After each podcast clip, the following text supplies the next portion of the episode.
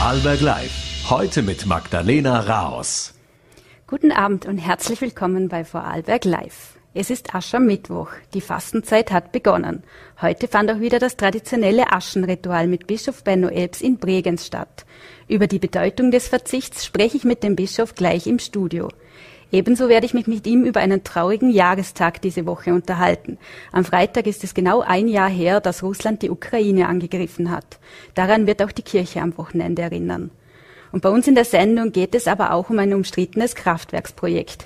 Im Bündnis Lebensraum Lutz haben sich mehrere Gruppen zusammengeschlossen. Die Initiative Ludesch, Naturschutzbund, Naturfreunde, Alpenverein und Alpenschutzverein. Sie machen gegen die Pläne mobil ein Wasserkraftwerk im Biosphärenpark Großes Walsertal zu errichten. Die Argumentation, es gehe um die Kernzone des von der UNESCO anerkannten Biosphärenreservat. Pardon. Bei uns zu Gast ist heute der Sprecher des Netzwerks, Christoph Eigner. Zuvor möchte ich nun aber mit Bischof Benno Ebs beginnen. Er ist mein erster Gast heute im Studio. Guten Abend, Herr Bischof. Grüß Gott. Guten Abend. Zuerst eine persönliche Frage. Was bedeutet denn der Verzicht, die Fastenzeit für Sie persönlich? Auf was verzichten Sie selbst? Ich verzichte auf ein paar kleine Dinge, die ich schon, auf die ich schon lange verzichte, auf Schokolade, auf Alkohol und auf Kaffee. Aber es geht mir ja nicht darum, und das Fasten ist ja nicht das Entscheidende um des Fastens willen, sondern es geht darum, dass ich erinnert werde an den Sinn der Fastenzeit. Und dort äh, gibt es diese großen Gedanken in, in der Bibel, die die Fastenzeit prägen, nämlich das Gebet, das Fasten und das Almosen geben. Und diese drei Dinge das Beten für den Menschen, auch der persönliche Verzicht, aber auch äh, die Nächstenliebe, die Solidarität, das sind drei Dinge, die beim Fasten zusammengehören. Und diese kleinen Dinge, auf die ich verzichte, sind für mich eine Hilfe, mich immer wieder an diese, an diese großen Themen eigentlich zu erinnern. Ist denn das Fasten auch etwas, das uns über den Tellerrand schauen lässt? Denn fast alle Religionen kennen ja eigentlich den rituellen Verzicht. Ja, das ist so. Es gibt in allen Religionen diesen rituellen Verzicht und es gibt auch äh, Gelehrte, die sagen, dass das Fasten für das Herz das gleiche ist wie die Augen für den Körper. Nämlich sie machen aufmerk das Fasten macht aufmerksam, es macht sensibel, es nimmt auch die Not des anderen Menschen wahr. Oder wie Mohammed hat das einmal gesagt, wer fastet, weiß, wie es den Armen äh, zumute ist. Es ist auch eine Solidarität mit Menschen, die weniger haben, die vielleicht nicht genug zu essen haben oder die ja bei uns äh, bei Tischlein deck dich zum Beispiel um ein Essen anstehen müssen und so. Also das Fasten ist etwas, was alle Religionen haben, aber auch in allen Religionen ist es verbunden gleichzeitig mit dieser Nächstenliebe, mit dem Almosengeben, äh, mit der Solidarität. Hat sich das Fasten oder hat sich die Fastenzeit insgesamt auch verändert? Was wird denn da hauptsächlich am meisten gefastet? Ist es zum Beispiel auch in Ordnung, wenn ich einfach sage, ich, ich verzichte auf, auf, das, auf das Internet zum beispielsweise? Ich glaube, das Fasten hat sich sehr verändert und ich glaube, dass es aktuelles Fasten heißt eigentlich, einen verantwortbaren Lebensstil zu leben. Wenn ich zum Beispiel an die Frage der Natur der, der Umweltzerstörung denke, dann kann Autofasten, das bewusste, die bewusste Entscheidung für äh, Verkehrsmittel, die die Umwelt nicht belasten oder Energiesparen, das kann genauso ein Fasten sein wie auch der Umgang mit dem Handy, wenn wir wissen, wie viel Zeit wir äh, vor diesem Ding verbringen oder mit diesem Ding, das muss ich von mir selber auch sagen, dann ist einfach einmal das Handy wegzulegen für eine Stunde oder für einen halben Tag ist eine richtige, äh, richtige Wohltat und ist aber auch wichtig, weil man dann merkt, dass man schnell bei verschiedenen Dingen in einem Suchtverhalten drinnen ist und das Fasten hilft natürlich auch hier einmal Stopp zu sagen und sich äh, neu zu orientieren. Wie der Philosoph Heidegger hat einmal gesagt, Ver, äh, Verzicht nimmt nicht, sondern Verzicht gibt. Im ersten Moment denkt man ja, man verzichtet auf etwas, das fällt einem schwer, aber letztendlich führt es einen etwas tiefer in den Sinn des Lebens, in die Lebensfragen hinein. Es macht mich aufmerksamer für die anderen Menschen, für die Umwelt, für die Beziehungen, in denen ich lebe. Und insofern ist Fasten etwas, was das Leben bereichert und ja, stärkt. Eine praktische Frage vielleicht, wie kann man sich denn dazu motivieren, durchzuhalten, wenn es einmal schwieriger wird? Für mich persönlich ist es so, ich, ich versuche relativ strikt zu sein, aber ich habe auch äh, zwei, drei Joker. Das heißt, wenn ich einmal in einer Situation bin, wo ich denke, jetzt ist es nicht äh, sinnvoll äh, zu fasten, dann, dann nehme ich halt einen Joker.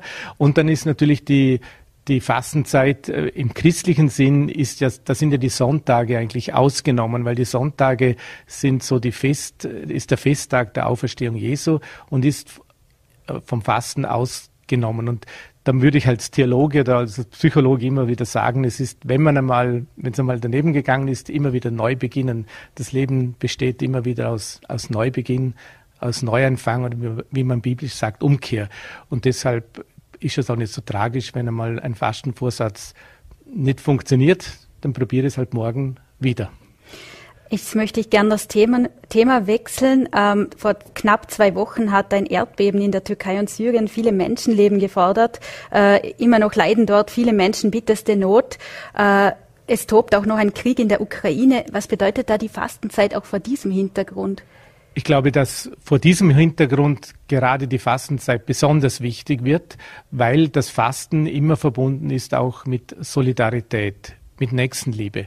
Wenn ich an die furchtbaren äh, Bilder denke, die wir aus Syrien und aus der Türkei bekommen, dann ist es, glaube ich, ganz wichtig und ist ein Teil des Fastens, wenn wir uns für diese Menschen einsetzen, so gut wir können, wenn wir Angehörige trösten, wenn wir auch finanziell unterstützen. Das sind ja viele Hilfswerke, die hier professionell arbeiten und die Menschen dort in großer Not unterstützen.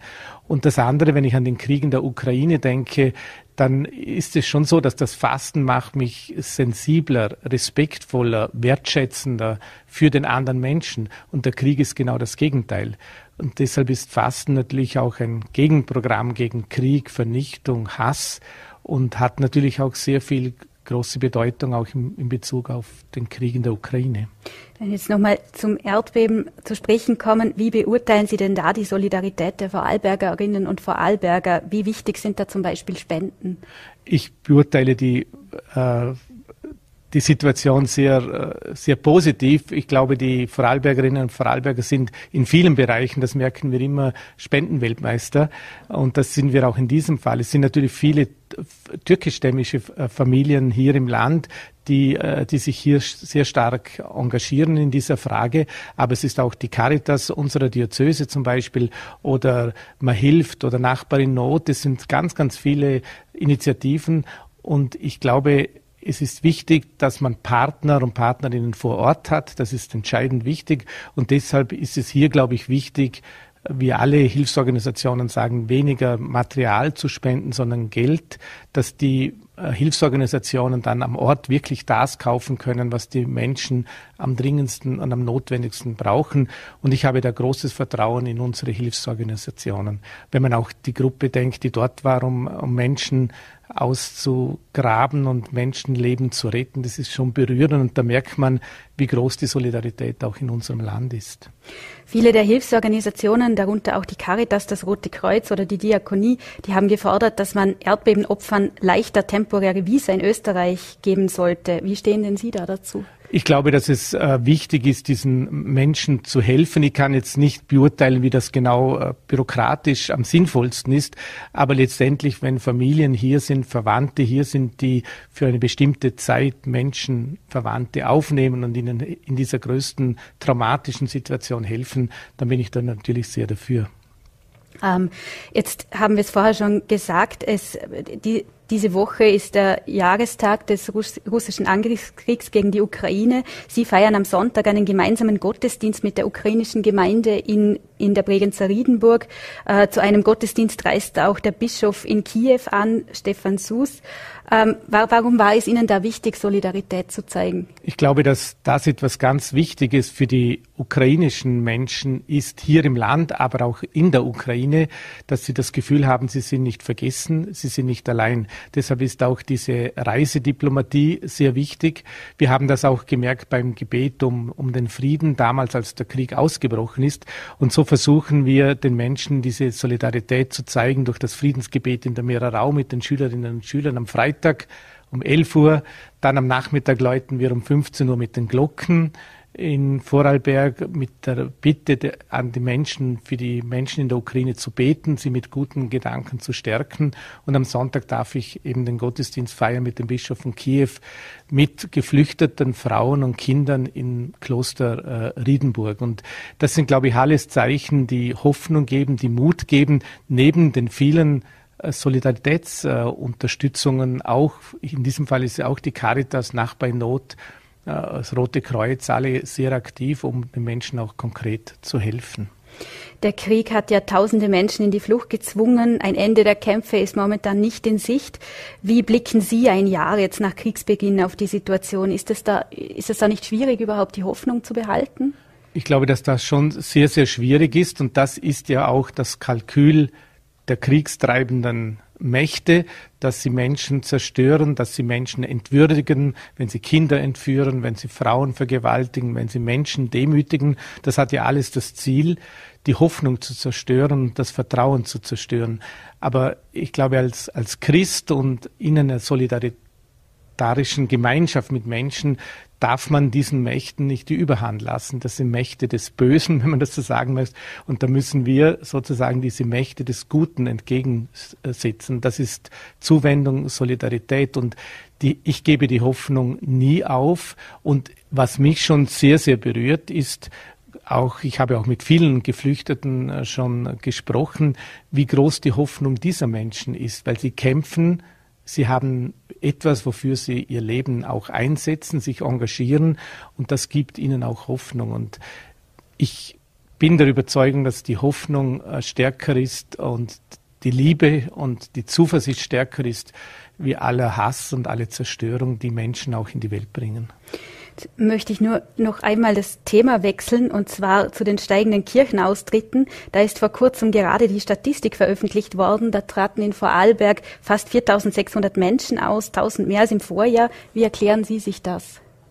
Das ist äh, sehr schwer zu erklären für uns. Äh, es ist für mich immer sehr, sehr berührend, wenn Menschen aus der Kirche austreten, weil es auch eine Frage der Solidarität mit einer Gemeinschaft ist. Und die Kirche kann nur stark sein, helfen, solidarisch sein, Nächstenliebe leben, wenn auch Menschen sagen, ja, das möchte ich unterstützen. Warum Menschen austreten, ist, weil sie vielleicht innerlich äh, die Beziehung zur Kirche verloren haben oder zur Beziehung zu Gott vielleicht auch verloren haben oder andere Gründe. Das, es gibt viele, die, wir fragen auch die Menschen, aber letztendlich geht es, glaube ich, darum, wenn ich zu einer Glaubensgemeinschaft gehöre, ob das die Christen sind oder andere Religionsgemeinschaft, geht es in erster Linie um die Beziehung zu Gott dass ich aus diesem Vertrauen, aus dieser Hoffnung, aus diesem Getragensein lebe und dass ich auch bereit bin, mich am solidarischen Projekt, das eine Religion hat, äh, zu beteiligen. Und deshalb tut mir natürlich jeder Kirchenaustritt weh.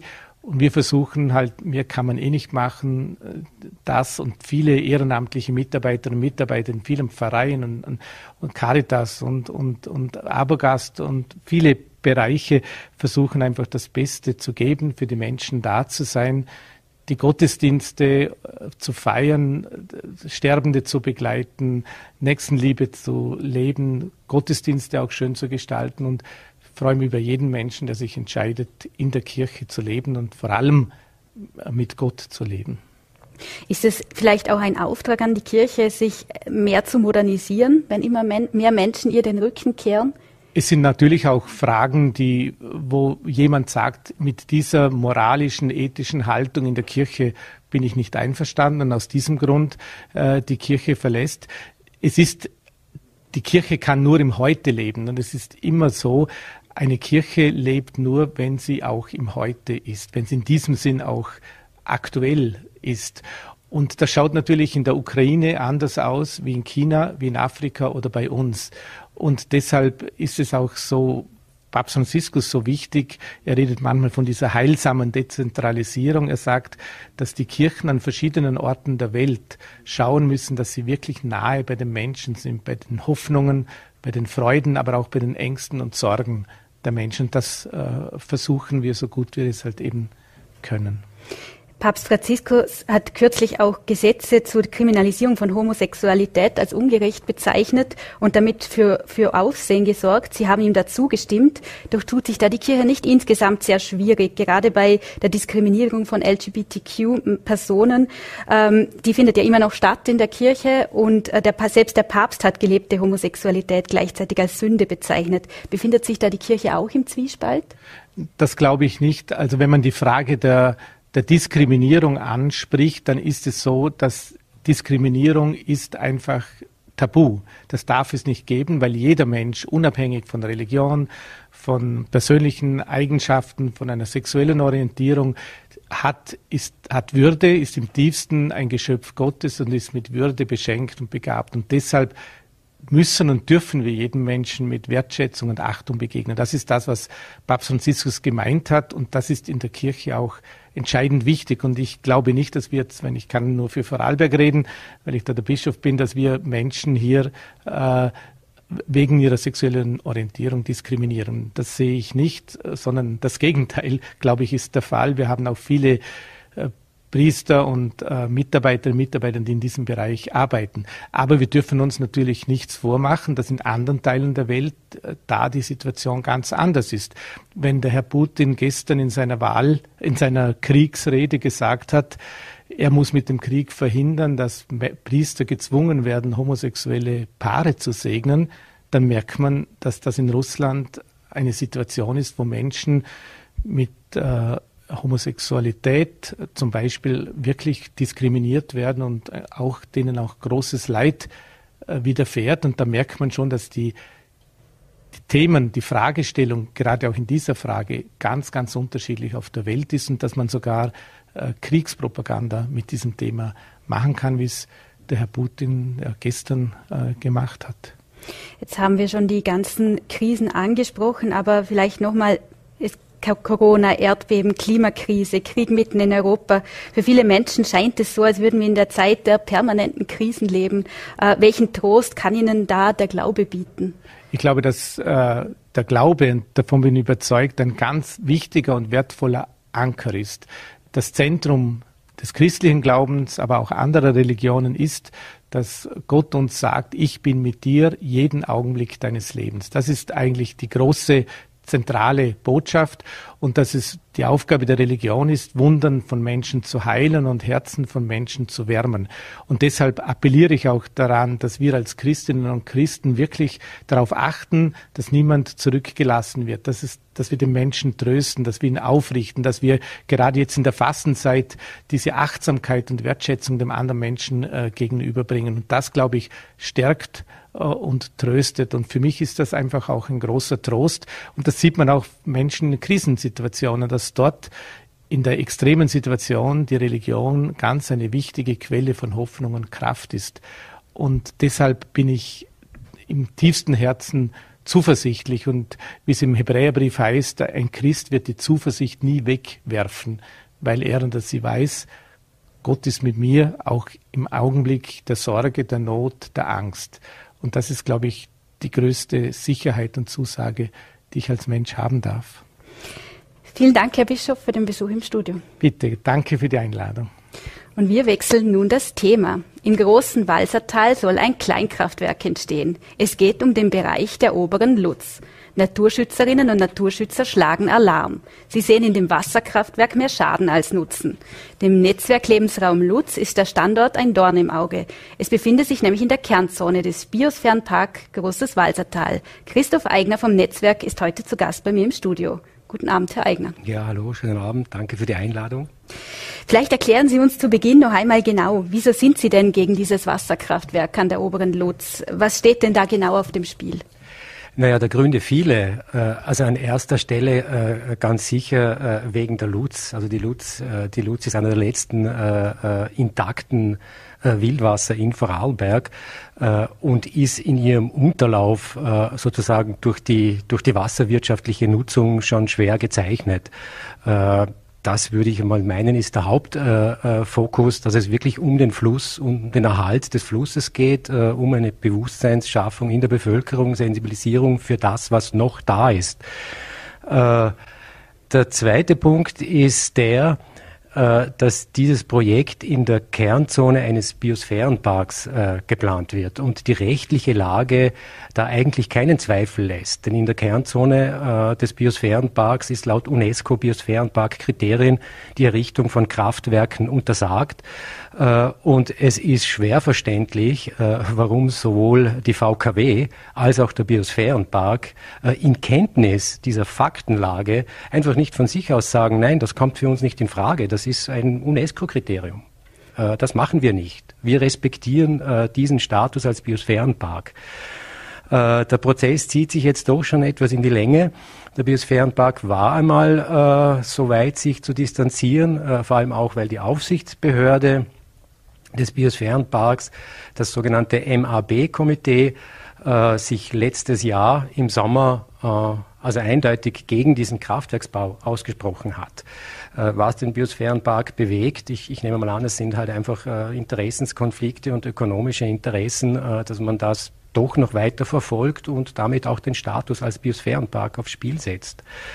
Ähm, ich denke, dass Dritte, das uns sozusagen stört, ist, dass eigentlich das ein, ein relativ äh, flaches, ein flacher Flussabschnitt ist mit einem sehr geringen Gefälle und äh, dass für eine relativ kleine Energieausbeute von 16 äh, Gigawattstunden vier Kilometer Restwasserstrecke entstehen.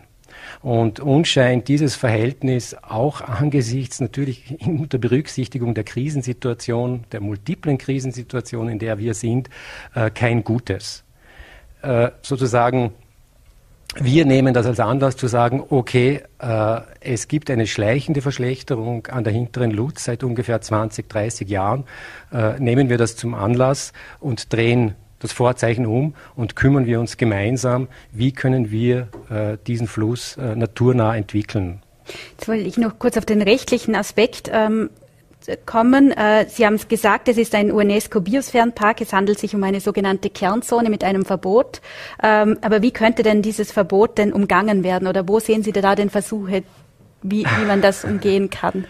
Naja, äh, das, das würde heißen, äh, dass man die Lutz aus der Kernzone entnimmt. Äh, die Lutz aus der Kernzone äh, zu entnehmen, das ist auf jeden Fall ein sehr aufwendiges Prozedere, vor allem auch nach diesem MAB-Beschluss.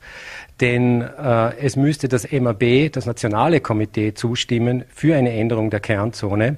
Und dann müsste sozusagen das UNESCO-Büro in Paris zustimmen, äh, dass diese Kernzone, und das sind wirklich die, das ist das Herzstück äh, des Biosphärenparks, geändert wird. Äh, gleichzeitig sind diese äh, Biosphärenpark-Kriterien oder überhaupt das Statut des Biosphärenparks auch in der Landesgesetzgebung verankert. Also es müsste auch der Landesgesetzgeber äh, diese Biosphärenpark-Verordnung, die eigens für den Biosphärenpark äh, existiert, ändern. Und äh, ich denke, das wäre ein sehr langer Weg und, äh, und äh, fraglich, äh, was da am Ende herauskommt. Ich glaube, es, es liegt nicht im Interesse weder der Landesregierung äh, noch des, der, der, Verantwortlichen des Biosphärenparks, äh, dass sie ihren Status da riskieren und dass der entzogen wird. Da hängen viele Fördergelder dran, da hängt auch eine touristische Entwicklung, die man eh mit gemischten Gefühlen äh, sehen kann, dran äh, und so weiter und so fort. Also angesichts all dieser Schwierigkeiten sind wir einerseits zuversichtlich, äh, dass sich die Verantwortlichen im Biosphärenpark äh, ihrer Statuten und ihrer Verantwortung vor allem auch für die nachhaltige Entwicklung der Talschaft besinnen, sozusagen zur Raison kommen und definitiv entscheiden, okay, wir als Biosphärenpark, wir distanzieren uns von diesem Kraftwerksprojekt und äh, wir gehen auf die Idee, die ja von unserer Seite gekommen ist, einer ganzheitlichen Studie ein und wir schauen, wie können wir die Lutz, und zwar die gesamte Lutz, in einem guten, naturnahen Sinne entwickeln. Ähm, jetzt ist ja, also Andrea Schwarzmann, Obfrau der Regio Großes Walsertal, hat auf VN-Anfrage gesagt, dass es so schnell keine Entscheidung geben könnte, also im März mal noch nicht. Ähm, es wäre weiterhin geprüft. Stimmt Sie das pessimistisch oder wie stufen Sie das ein? Ähm, naja, der Grund, warum wir uns jetzt äh, an die Öffentlichkeit wenden, ist, dass der Biosphärenpark äh, im Jänner ähm, den Landschaftsökologen äh, Gregory Ecker mit einem sogenannten Screening äh, beauftragt hat. Ähm, dieses Screening wird durchgeführt auf der Basis der Projektdaten. Also das Projekt ist wirklich bis zur Einreichphase gediehen. Äh, und erfolgt relativ rasch, konzentriert sich vor allem auf den Geschiebetransport und auf die Frage der Restra Restwassermenge. Und die Ergebnisse sollen Anfang März der Regio-Sitzung, das ist der Trägerverein, äh, äh, sozusagen äh, vorgestellt werden. Und das soll sozusagen die wissenschaftliche Basis, Expertise sein für diese Entscheidung.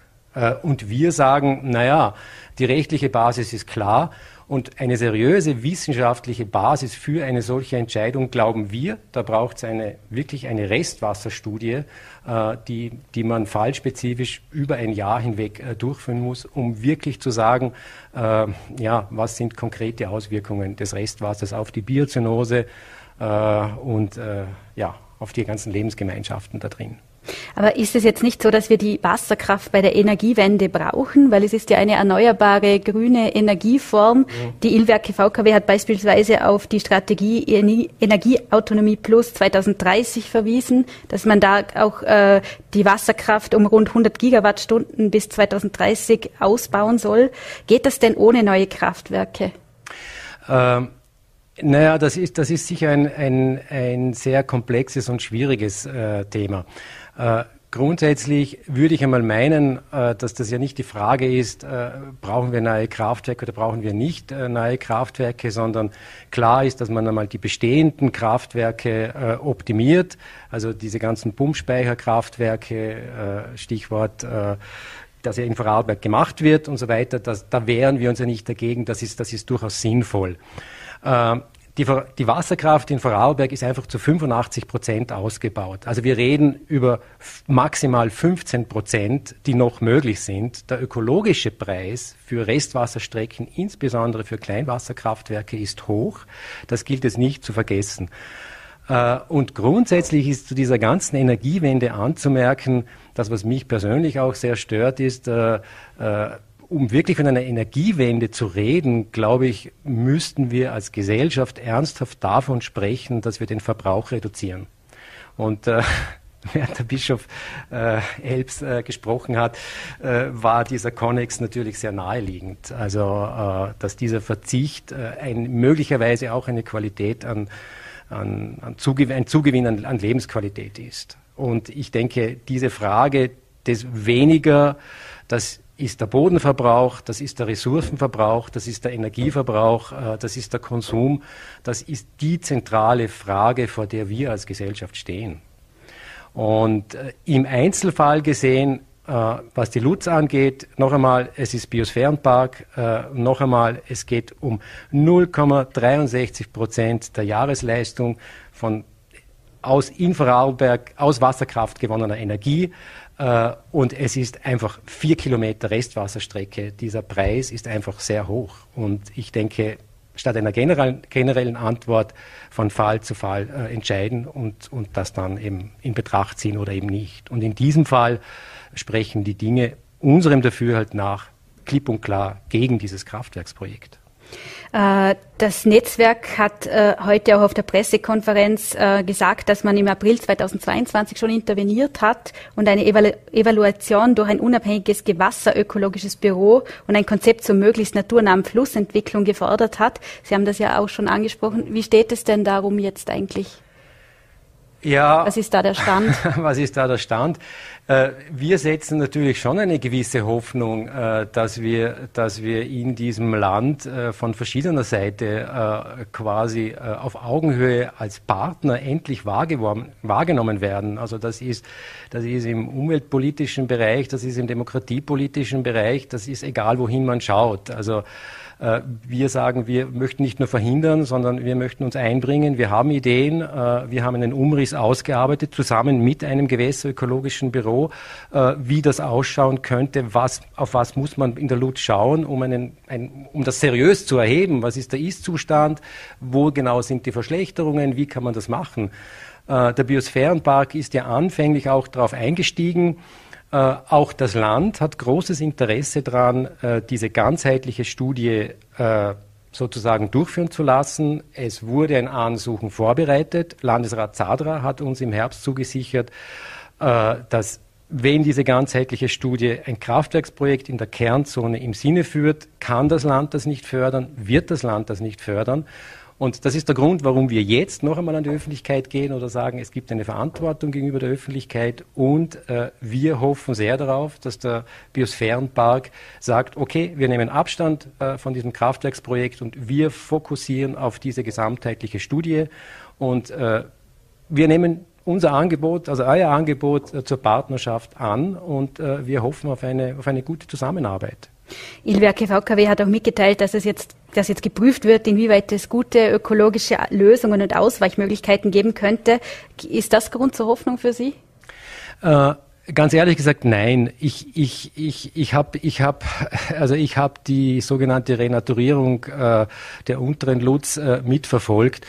Äh, und ich habe dort äh, diesen immer noch laufenden Kampf um das Restwasser mitverfolgt. Da gab es äh, von Seiten der VKW Zugeständnisse, was das Geschiebemanagement, also einfach das, was, was der Fluss an, an Kieselsteinen, kleineren und größeren Formats transportiert. Da hat sich tatsächlich etwas gebessert.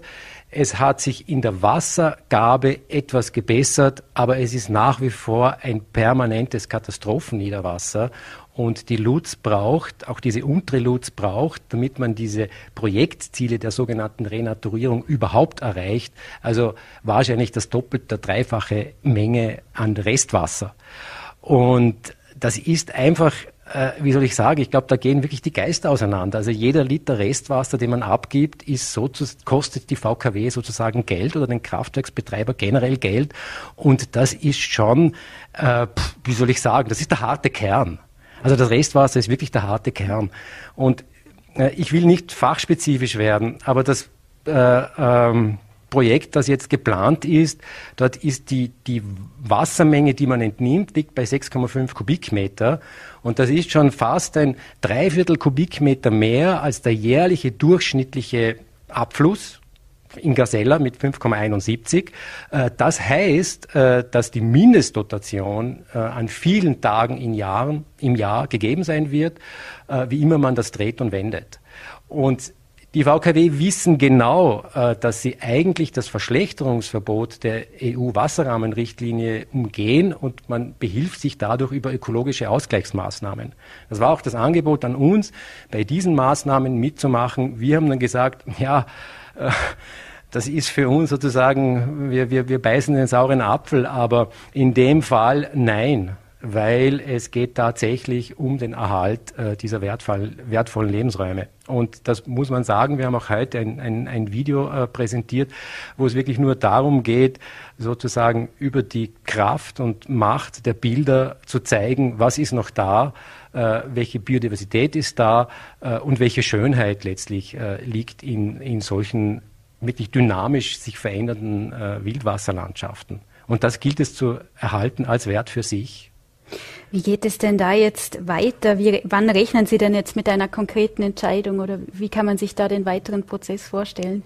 Ich denke, spannend wird äh, wenn, wenn äh, das Ergebnis des Screenings äh, präsentiert wird äh, auf der Regio-Sitzung. Das wird im März äh, stattfinden. Und dann, denke ich mir, wird es eine Stellungnahme des, des Biosphärenparks geben. Äh, wir, werden, wir werden auch Stellung nehmen, wie diese Ergebnisse zu bewerten sein werden. Und dann, denke ich, geht die Sondierung los. Äh, wie kompliziert wäre ein Verfahren tatsächlich? Äh, wie aussichtsreich ist ein, unter Anführungszeichen, Deal mit diesem MAB-Komitee? Äh, und das wird sich in die Länge ziehen.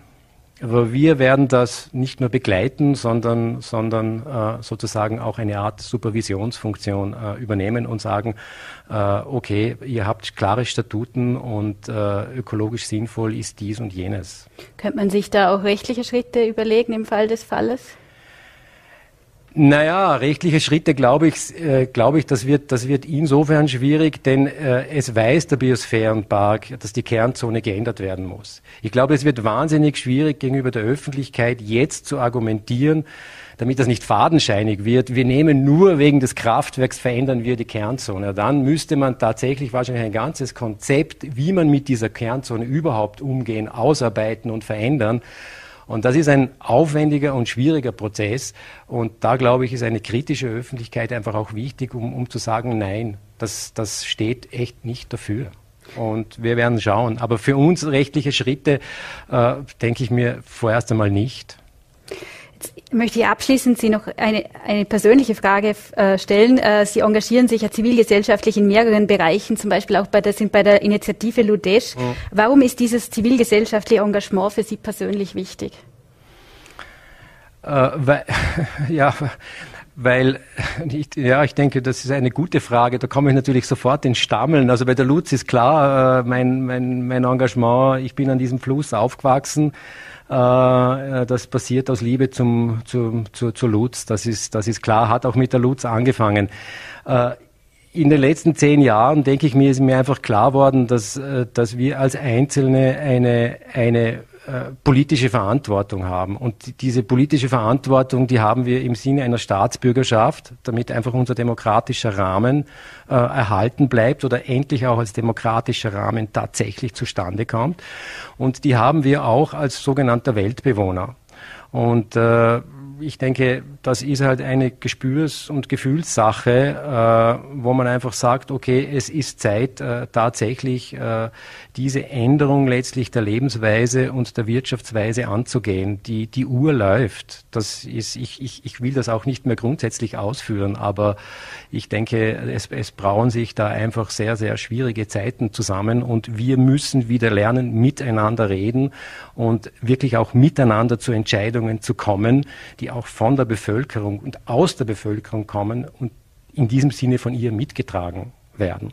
Und das ist sozusagen der Knackpunkt. Der Knackpunkt ist vielleicht nicht die Politik und ist auch nicht die Wissenschaft, sondern es ist tatsächlich das Bewusstsein der Leute und die Sensibilität der Leute. Es geht um uns. Wir müssen uns verändern und wir müssen das lernen. Und wir müssen das tatsächlich sehr, sehr mühsam wieder lernen, weil wir das in den letzten 40 Jahren Marktwirtschaft, andere nennen es neoliberale Zeiten, tatsächlich verlernt haben und uns diese Orte abhanden gekommen sind, wo wir uns treffen und miteinander diesen Umgang äh, lernen und auch uns üben, in komplizierten Themen sozusagen Kompetenz wieder zu erlangen. Das braucht Zeit und die haben wir nicht, aber das müssen wir auch lernen. Herr Eigner, vielen Dank für das Gespräch. ja, danke für die Einladung. Und damit endet unsere heutige Sendung. Vielen Dank fürs Zuschauen. Ich hoffe, es hat Ihnen gefallen und Sie schaut, schalten morgen wieder ein. Vorarlberg Live finden Sie auf Voller.t, VNAT und Ländle TV. Auf Wiedersehen, machen Sie es gut und bleiben Sie gesund.